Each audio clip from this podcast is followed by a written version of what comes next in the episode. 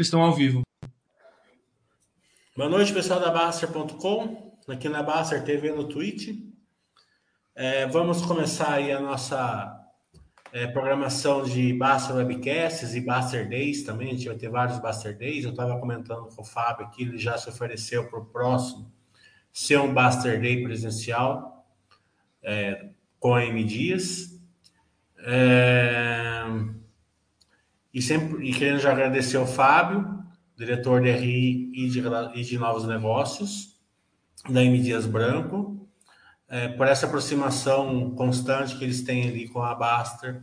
Mesmo hoje que ele teve um pequeno entreveiro aí, ele conseguiu é, vir aqui é, nos prestigiar e, e, trazer cor aqui para os acionistas de longo prazo da Baster.com. Lembrando que a Baster.com não faz indicações de compra e venda de ações e que eventuais guidances ou projeções é, ditas nessa, nessa live, elas não querem dizer que sejam certezas que elas vão se concretizar. É, condições de mercado podem fazer com que elas não se concretizem. Então, boa noite, Fábio. Fique à vontade com suas palavras iniciais. Não, João, boa noite. É sempre um prazer. É, é, é importante a gente manter esse contato constante com, com os investidores e é, futuros investidores da, da M Dias Branco. Então, tu me coloco aqui à disposição para esclarecer aqui todos os pontos. Uma empresa, quando ela é predominantemente escalável, né, que é o caso da M Dias, o sonho dela né, é aumentar o volume e aumentar o preço é, dos seus produtos. A M Dias conseguiu fazer isso, né? 6% aumentou o volume ano contra ano e 15% aumentou o preço, 29% aumentou o preço ano contra ano. É, isso veio para ficar, Fábio? É, são, são ventos favoráveis aí ao, a, a, ao modelo de negócio da M Dias, que ela passou todo aquele momento mais turbulento ali da guerra, de preços mais altos de commodities tal? Quando a gente olha o negócio do, do ponto de vista estrutural, a, a resposta é sim. Né? É, é isso que a gente entende que faz sentido para a empresa e é, e é, isso que a gente planeja para o futuro. Né? E, e, não é novidade, é o que acontecia pré-pandemia. Né? A gente ter vários trimestres com crescimento de volume e crescimento de preço médio. É, agora, essa é a, essa é a estru, esse é o estrutural, né? Agora, esse nível de. Aí eu já vou fazer uma pergunta em cima da sua pergunta para eu responder, né? É, esse nível de aumento de preço médio, né? Veio para ficar? Eu, eu acho difícil, né? Se a gente pensar no ano contra ano, eu ter sempre 25, 29%, né? Eu acho que assim, esse 29% reflete duas coisas, né? Reflete uma série de iniciativas que a M Dias está fazendo para aumentar preço médio, que não é só aumento de, de preço em lista, mas envolve as aquisições que, que apresentam preço médio superior ao resto de M Dias, como Las Acácias, Las Acácias não, mas é, é porque Las Acácias nem está ainda nesse, nesse trimestre, está agora no quarto, mas Jasmine, Latinex, os lançamentos com as marcas da M Dias, principalmente Piraquê. Então você tem um conjunto de produtos que entram no portfólio da empresa por meio de aquisições ou por meio de movimentos orgânicos que aumentam o preço médio, né? Um segundo fator é o trabalho que a gente está fazendo em mix, né? Isso também aumenta preço médio. Quanto mais a gente cresce é, no sul, sudeste e centro-oeste, porque são regiões com renda per capita maior, a gente também aumenta o preço médio. Né? Houve também o um processo de ajuste de tamanho de embalagem para deixar os produtos mais acessíveis. Isso acaba entregando também um pouco de preço médio. Né? Então, assim, esses movimentos eles tendem a continuar, talvez menos a questão de embalagem, que é mais pontual, mas os anteriores, sim. Né? Então, isso veio para ficar. Agora, o segundo fator é que a gente está numa conjuntura ainda de custos muito elevados, né? E esses custos, e essa, essa elevação foi até acentuada pela guerra Rússia-Ucrânia, que fez o preço do trigo disparar, que aquilo sim, sim, acabou levando as empresas do setor a reajustarem os preços em dois dígitos, né? Isso eu acho que não veio para ficar. Que em algum momento a commodity ela vai normalizar, porque é uma questão cíclica, né? Então assim, pensar num aumento de preço só na lista de dois dígitos daqui para frente, eu acho difícil, né? Mas pensar que M Dias pode ter um aumento de preço médio mais elevado do que ela teve no passado em função dessas iniciativas de inovação, aquisições, né, que são mais estruturantes, aí eu acredito que sim.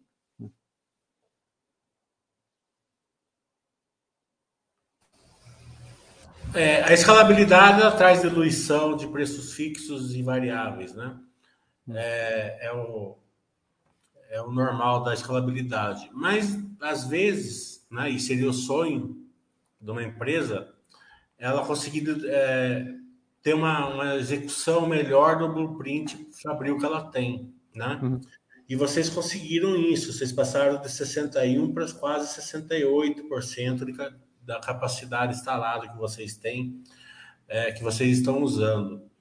Qual que é o número mágico que só para o investidor entender o que, que vocês acham assim que se, desse, se tivesse num céu de brigadeiro vocês conseguiriam atingir 80, 85, 75, né? Oh, só para o investidor conseguir acompanhar isso e também é, já parabenizando a empresa por ter conseguido seis pontos aí durante o ano é bastante coisa.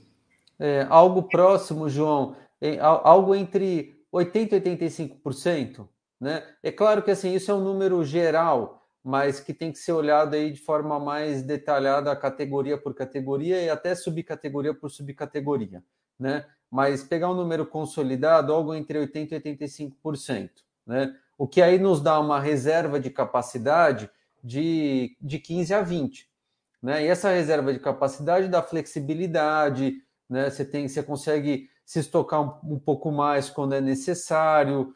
Então, assim, algo nesse nível. Que também, é, é, aí eu volto lá na, na, na, pergunta anterior, né? A questão de ter um bom equilíbrio de preço e volume no crescimento, a gente já teve no passado, é que a pandemia acabou criando ali um, uma situação um pouco mais é, é, atípica, né? Mas a gente também teve no passado o um nível de utilização de capacidade entre 80% e 85%. Aí sim a gente tem um ganho de é, por diluição de custo fixo, né, na margem bruta.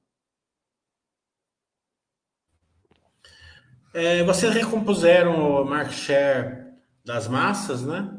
É, mas a de biscoito está um pouquinho atrás, né? Um ponto, um ponto e pouco percentual em relação ao ano passado, 29,30, alguma coisa assim. É, a pergunta que, que eu quero que eu quero fazer não é em relação ao market share em si, porque 29 e 30 é uma coisa sazonal, a gente entende que, né? Uhum. 1% é muito pouco quando a gente fala assim que teve uma queda de market share. Mas a gente pode é, notar assim um posicionamento da empresa que é preservar suas margens, né? É, subir o preço, é, fazer um preço médio mais alto é, e, e, colocando a market share não tanto assim como, como o target. Claro que vocês têm um, não querem perder muito, mas vocês aceitam um pouquinho a menos desde que vocês preservem uma margem maior. É, você foi muito preciso na sua fala e reflete exatamente o que foi discutido internamente desde o do início da pandemia, né? Que aí veio pandemia e guerra, né? São dois eventos que acabaram mexendo muito nos nossos mercados. Então, o foco sempre foi nesse período de proteger as margens, né? Mas assim, tendo em mente um, um, um, piso de market share, a gente nunca quis ficar abaixo de 30%, olhando market share volume, né? Então a gente foi, foi pilotando, né? Dinâmica de ajuste preço para pelo menos manter um share ali próximo dos 30%, o que dá uma diferença relevante com o segundo colocado, tanto em biscoitos quanto em massas. Né? Então, você foi muito preciso na sua fala. Esse foi exatamente o caminho, o caminho adotado. A questão de curto prazo, né, que a gente ainda não conseguiu recompor o share em biscoitos, tem dois motivos. Né? O, o, nem é por ordem de importância, mas é, um dos motivos é que todas as empresas reajustaram os preços em 2022, de janeiro até setembro, né? Só que a M acabou reajustando um pouquinho mais, né?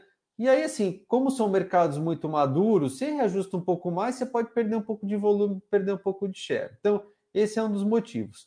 O segundo motivo é que todo mundo também fez redução de embalagem para melhorar a acessibilidade dos produtos, porque a situação de renda no país ainda está complicada, né? E a M Dias fez esse processo um pouco depois, porque para a gente foi mais complexo, porque a gente tem 17 fábricas, mais de 20 marcas, muitas linhas de produção, e é complicado fazer esse processo, porque envolve mexer nos equipamentos, é, mexer nas embaladoras, é, é, é, desovar o estoque existente, ou seja, tem toda uma complexidade, né? E o market share, ele é medido, o market share volume é medido em toneladas.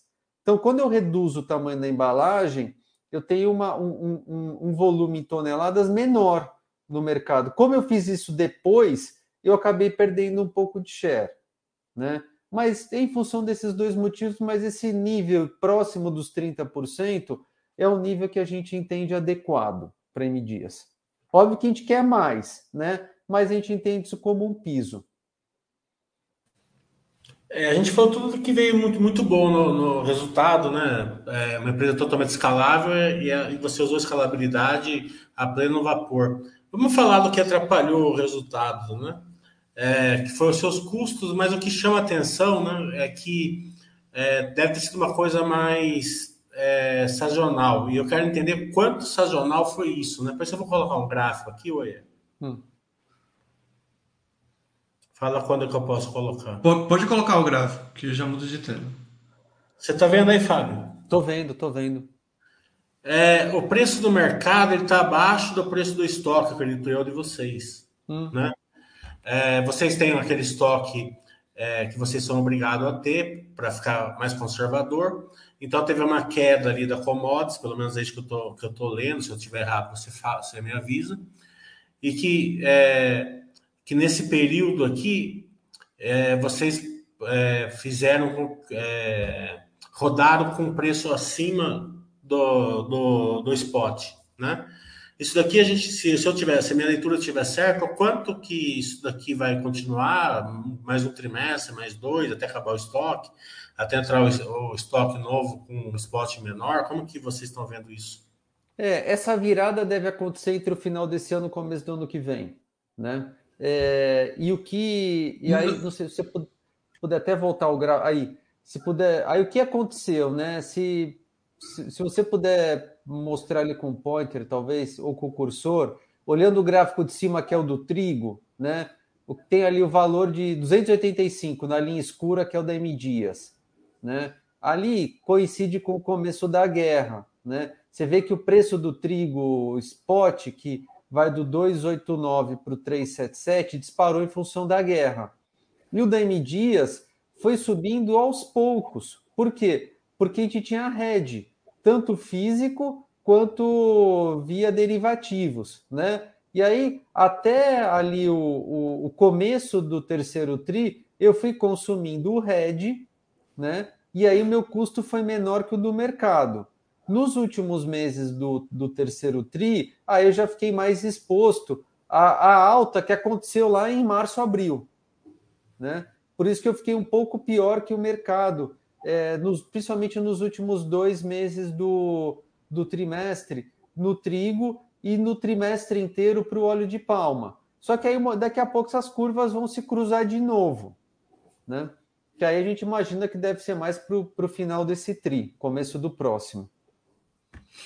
Então, acho que a lição que ficou aqui é o seguinte: os ganhos são mais são, são do longo prazo. Esse custo é, que, que teve aí pelo descasamento de rede e do estoque é mais é um curto prazo, mais três meses aí ele desaparece fica mais a parte boa, né? Isso, que é, que é o, o, nosso estoque médio, e aí isso é algo que a gente sempre comenta com o mercado, é próximo dos quatro meses. Então, assim, para a gente pegar um custo novo, precisa esperar esse período de quatro meses. É, vocês fizeram o closing da Jasmine, né? Agora já dá para vocês ter uma noção já mais é, realista né, do que ela vai impactar a M Dias, se vocês vão conseguir fazer cross-sell, upsell em cima dela, se é, se é, uma, se é uma marca mais regional, se vocês vão expandir aí para o resto do Brasil. Dá uma cor total da relevância de como que, como que vai ser operacionalmente a Jasmine dentro da M. Ó, a Jasmine, ela tem um, é uma empresa que tem um faturamento bruto próximo dos 200 milhões de reais. É, que ela nasceu em, em, ela nasceu no Paraná, depois ela foi vendida para uma para um grupo francês, esse grupo francês vendeu para M né? E, e, e, é uma empresa líder, em uma marca líder em, é, em biscoito integral, pão sem glúten, pão sem glúten e granola, né? Então assim é, preenche uma lacuna que a gente tinha no nosso portfólio, que é o de saudáveis em mercearia seca. Né? E a Jasmine estava concentrada principalmente no Paraná e em São Paulo, em, em menos de 3 mil pontos de venda. Né? A M está no país inteiro e tem os produtos em pelo menos 100 mil PDVs. Né? A gente já mapeou que dá para colocar a Jasmine em algo entre 15 e 20 mil PDVs dos nossos 100 mil. Né? Então, assim, a, a, o quanto a, a, receita da Jasmine pode aumentar é basicamente essa mesma relação, dos 3 mil para 20 mil PDVs, né? Não é de um dia para o outro, é um negócio que vai levar algum tempo, né? A gente vai dois, três anos, talvez, né? Porque a gente está começando agora a, a, a, concluir o processo de integração, de mapeamento das sinergias, porque depois que você entra na, entra na empresa aí realmente você tem a visibilidade total. Durante o processo de, durante a transação, você tem uma boa visibilidade, mas você não tem todos os detalhes, né? Então agora a gente já está com todos os detalhes. A gente está até mais confiante, porque realmente é uma empresa muito boa, marca forte, líder nessas categorias. Tem uma fábrica nova em Curitiba, né? Que, que foi o investimento do grupo do grupo francês, né? Fizeram uma fábrica sensacional que tem, e aí volta no teu ponto, João, de escalabilidade, tem 70% de capacidade disponível, né? Então nos habilita para esse crescimento no país inteiro. Então, assim, esse é o plano para a Jasmine, né? É acelerar crescimento, investir na marca, a marca já é forte, mas deixar a marca ainda mais forte, preço médio bem mais alto que o preço médio de M Dias, né? E aí, assim, tem tudo para ser, para reafirmar a posição de liderança da Jasmine nessas categorias. Ela é forte aqui na minha cidade, eu sou consumidor da Jasmine, um excelente, um excelente biscoito nessa linha saudável, com certeza. É. Outro closing que vocês tiveram foi da Ômega Geração. Aqui a gente já não vai para custo, não para receita, né? Ele vai ser relevante numa, numa, na queda do custo da M Dias em, em relação à, à energia ou vai ser, vai ser um, fator assim que, claro, que vai somar, mas não é relevante. É assim, é, é algo próximo dos 4 milhões de reais por ano, né? Que entrega de redução de custo, então tem, tem sim uma relevância, né? Óbvio que os números da mídia são muito grandes, mas tem sim uma relevância, né? E, e, e faz com que metade da energia consumida da, pela MDia seja energia limpa, né? Então tem uma questão de uma questão ambiental também importante. É, vocês têm três pilares né, de geração de valor para o acionista. Dentro desses pilares, vocês têm a internacionalização como um deles, desses pilares. E a empresa sempre foi demandada de, de, de perguntas quando que vai, quando que vai, quando que vai, e agora foi, né? Hum. É, vocês compraram a Las Acácias lá no Uruguai, né? É, também, mesma pergunta: quanto é, qual é a relevância, qual, qual é a estratégia? Vai, vai, ter, vai usar a marca ali na, nos países ali perto? Ou é um, é um start aí? Eu sei que você não gosta de falar, mas eu sou obrigado a perguntar. Se é um start ali para algumas outras aquisições ali na região. É, você está correto, é, que, que pode ser um começo, né? É, e que é algo que se insere no nosso na estratégia que tem os três pilares. Né? A gente começou o processo de internacionalização há uns seis anos com as exportações, quando a gente contratou o César, que é o diretor de exportações, que vai estar responsável agora também pela Las Acácias. É, as exportações elas representam aí algo entre 3% e 4% da receita líquida, depende um pouco do, do, do trimestre, e cresce em dois dígitos e a gente exporta para 40 países. Né? Então, qualquer. Se pegar assim no by the book, como é um processo de internacionalização, você começa exportando. Né? Aí depois você monta uma fábrica ou compra uma empresa fora. Né? E aí o negócio vai avançando. Então, assim, é dessa forma que a gente olha, como um movimento de longuíssimo prazo, sendo feito no, no, no modelo M. Dias Branco, né? Que assim, é, é, é crescendo, mas ao mesmo tempo protegendo o caixa. Né? E não vamos dar um passo maior que a perna. Né? Então, assim, eu acho que essa, esse movimento do Uruguai, acho que a gente conseguiu achar assim, a melhor opção disponível no mercado para dar esse primeiro passo. Né? Por que melhor opção? Assim, o, primeiro assim, o país é a empresa, né? País, pô, o Uruguai é um país próximo do Brasil, do ponto de vista cultural, obviamente é diferente, tem outro idioma, mas assim, é, é próximo, né? Até em distância, está a 700 quilômetros, Montevideo está a 700 quilômetros de Bento Gonçalves, né? Que é onde a gente tem um moinho uma fábrica, então pode ter alguma sinergia, principalmente na farinha, então é algo que a gente está estudando, né? É, o país estável, assim, previsível, é, segurança jurídica, recebe bem os investimentos, né? Então, assim, tem um, um bom ambiente de negócios. É, a empresa, a empresa madura, 70 anos, é como se fosse uma M pequena, né?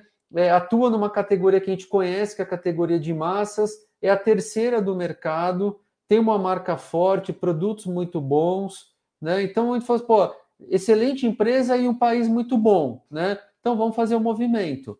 E o, o, o, Jesus, que é um dos é, é, era um dos acionistas da empresa, né? Que é a pessoa mais comercial, que estava mais ali no dia a dia, vai continuar com a gente como um prestador de serviços por assim mais um, um ou dois anos, né? Então assim a gente vai fazer uma transição muito tranquila na, na, na. É uma empresa pequena quando a gente compara com os números da M Dias. Tem um faturamento bruto de 120 milhões de reais com 14% de margem EBITDA, né? Então, assim, a gente já comprou um negócio que, tá, que a margem está boa. Dá para escalar? Dá, né? Vamos colocar o nosso, nosso conhecimento de trade, é, tem, tem algumas evoluções que a gente consegue fazer na fábrica, podemos investir para o negócio crescer mais, podemos pensar em outras categorias com a mesma marca, né? Então, vamos fazer esse primeiro negócio dar certo e a gente mantém o radar ligado, né? No lado do M&A. Porque, assim, a gente não foi só na Lazacassa, a gente conversou com muitas empresas, né? A gente estava conhecendo o mercado, então a gente mantém o contato ainda. Então, putz, pode acontecer alguma coisa? Se houver alinhamento com a estratégia, sim. Então vamos para a estrutura capital, né? Como está a estrutura capital? Como que vocês estão vendo a geração de valor para o acionista? Vai vir mais dividendos, né? Vai ser continuar a mesma política? É, porque se vocês continuarem a mesma política, vocês vão ficar com a estrutura capital mais, menos pesado, né? Isso daí começa a é, acarretar aí um, um pouco de é, de, de, falta de alavancagem, né? Uma, uma, certa alavancagem não é ruim, principalmente numa empresa tão, que você faz tão bem a, é, os CAPEX, né? Então, o que, que, vocês estão pensando, assim? Vocês vão querer trabalhar mesmo numa estrutura capital menos alavancada? Ou vão forçar mais dividendos para ficar mais alavancadas? O que você puder abrir, a gente agradece. É, esse, a gente está, uh, uh, João, com uma alavancagem de 1,7 né, dívida líquida e EBITDA. Há um ano estava net cash, estava caixa líquido em 0,1. Né? Por que, que foi do caixa líquido 0,1 para 1,7? Por dois grandes motivos. Né? Primeiras aquisições, né, a Latinex e a Jasmine, elas a Caças não entrou ainda no, no 1,7, né, entra agora. É, e segundo, que a gente fez uma distribuição extraordinária de JCP no primeiro trimestre desse ano, que era aquele momento que o preço da ação estava muito baixo. Né? é, em função do, do, trigo, do óleo de palma e do câmbio. Né? É, pensar num, numa próxima, numa outra distribuição extraordinária, não está nos planos. Né? É, o, o, modelo da MD sempre foi assim, ter um, um, um payout atrativo, né? é, mas assim, reinvestindo caixa no crescimento. Né? Acho que o que aconteceu esse ano foi algo mais conjuntural, né? De fazer essa distribuição extraordinária. Então, assim, acho que a, a alavancagem ela tende a cair um pouco desse. Pensar em no horizonte de 12 meses, né? Porque no TRI sempre pode ter alguma, alguma oscilação. Ela tende a cair, porque a empresa é muito geradora de caixa, e a gente vai reinvestindo esse caixa no, no crescimento. Pode ser orgânico e ou inorgânico. É, para terminar, um overview aí do quarto trimestre, como que, como que vocês estão vendo, preço de commodities, volume, escalabilidade, tudo que você puder abrir para a gente, a gente agradece. Ah, a gente está assim, o mercado, a gente vê que o mercado tá, tá voltando ao normal, né? Assim, que é um, principalmente massas e biscoitos, tem um crescimento mais próximo do crescimento da população com, com preço próximo da inflação. Então, já está dando esse tipo de sinal, né? O que, o que é normal. É, assim, commodities, assim, acho que enquanto a situação Rússia-Ucrânia não, não se, não vou dizer normalizar, mas quando, quando essa questão não acaba, enquanto não acabar né, essa guerra, a gente vai conviver com alguma volatilidade, né? Porque Rússia e Ucrânia juntas representam um terço das exportações de trigo. Então, eles abrem lá o corredor é, para exportação de trigo, o preço cai, fecha, o preço sobe. Então vai ter volatilidade ainda, né? Mas assim, a gente está seguindo a nossa estratégia, né? Estamos seguindo a estratégia de crescimento, fazendo os lançamentos com preço mais alto. Vamos agora, é, muito esforço para integrar a Latinex, Jasmine, agora Las Acacias. Então, assim, as despesas muito controladas, estamos com nível de despesa é, receita líquida ali de entre 18% e 20%. O plano é manter esse nível, que compara com algo próximo dos 24% que a gente tinha 3, 4 anos atrás. Né? Então, todo aquele trabalho que foi feito no, em, entre 20 e 21 para reduzir a estrutura de custos e despesas, a gente conseguiu preservar. É, legal. É, então, gostaria de agradecer muito a M Dias e ao Fábio é, diretor de relações com investidores e novos negócios, por essa, essa, mais uma excelente live que você que é, ele fez. Eu já coloquei ele na base um tópico para vocês dar o feedback. O Fábio sempre acha muito importante e gosta dos feedbacks. Sempre. Eu leio todos. De vocês. Se ficou alguma dúvida que eu não, que eu não perguntei para algum é, forense, entre em contato ali com o time do Fábio. É, e Fábio, se eu não perguntei alguma coisa, você quiser detalhar, aí fica à vontade.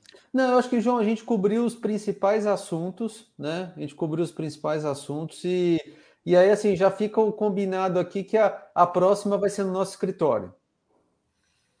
A próxima vai ser, e a gente sempre faz, leva alguns, uma meia dúzia, uns cinco pessoal da é, forense da Baster aqui. É, a gente faz um Baster Day em dias no próximo. Vamos sim, tá fechado. Então, boa noite, pessoal. É, Quinta-feira, às 11h15, tem o Luto Prévio, tá? Da manhã.